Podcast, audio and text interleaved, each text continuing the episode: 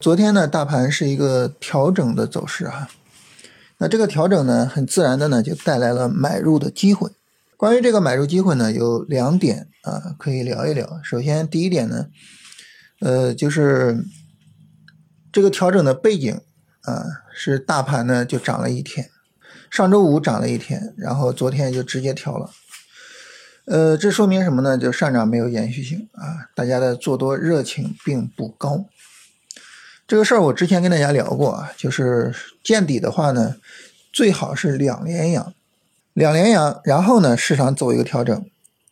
这个时候呢，就是整个涨也涨得比较有延续性，呃，调呢也调得比较及时，然后可能整个做起来就会比较舒服啊。但是呢，现在不是这个走势啊，所以整体的这个市场态势啊，就比去年十月份的时候要。差一些啊！去年十月份呢，是首先大盘是连续的上涨，然后当时的主线，无论是医疗还是信创啊，都是连续的大阳线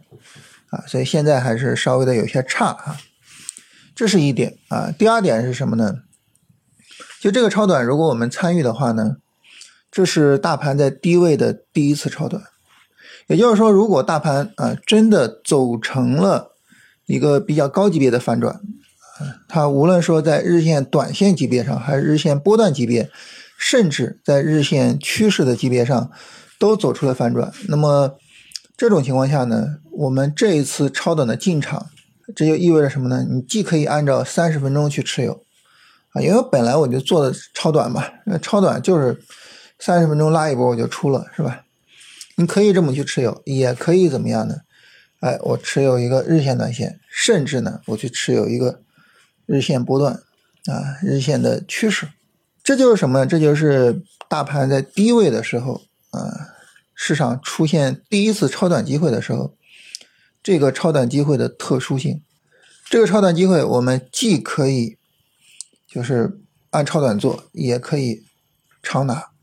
这是它的一个特殊性啊。所以呢，呃，对于这个超短机会呢，我们可以做短看长。啊，就是我按照超短做，但是呢，我的眼光放的比较长远啊，我能够看到，说这个地方啊，它涨一两个星期走成短线，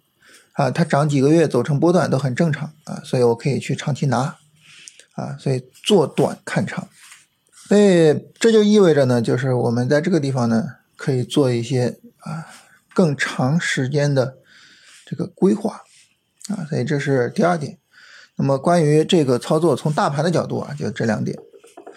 呃，从板块的角度呢，如果说我们选择，就是说做短看长这种操作，啊，那么板块方面呢，可能我们更多的需要去关心周五大涨，然后呢周一调整的板块。呃，如果说我们就单纯的做超短，那就所有的板块都可以看，是吧？但是呢，如果说我我想要去拿。那这个时候，你像医药之类的是吧，已经涨了很长时间，那就不太适合拿，啊，像华为产业链也不太适合，是吧？他们就比较适合就是单纯做超短，啊，如果看长的话呢，就是去看那些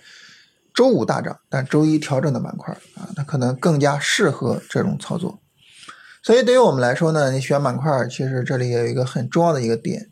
就是我们究竟是哎去做那种。三十分钟拉一波我就出的板块，还是说我想拿一拿这种板块，啊，这个呢决定了啊我们选板块的方式，好吧？这个关于今天的行情呢，跟大家聊这两点。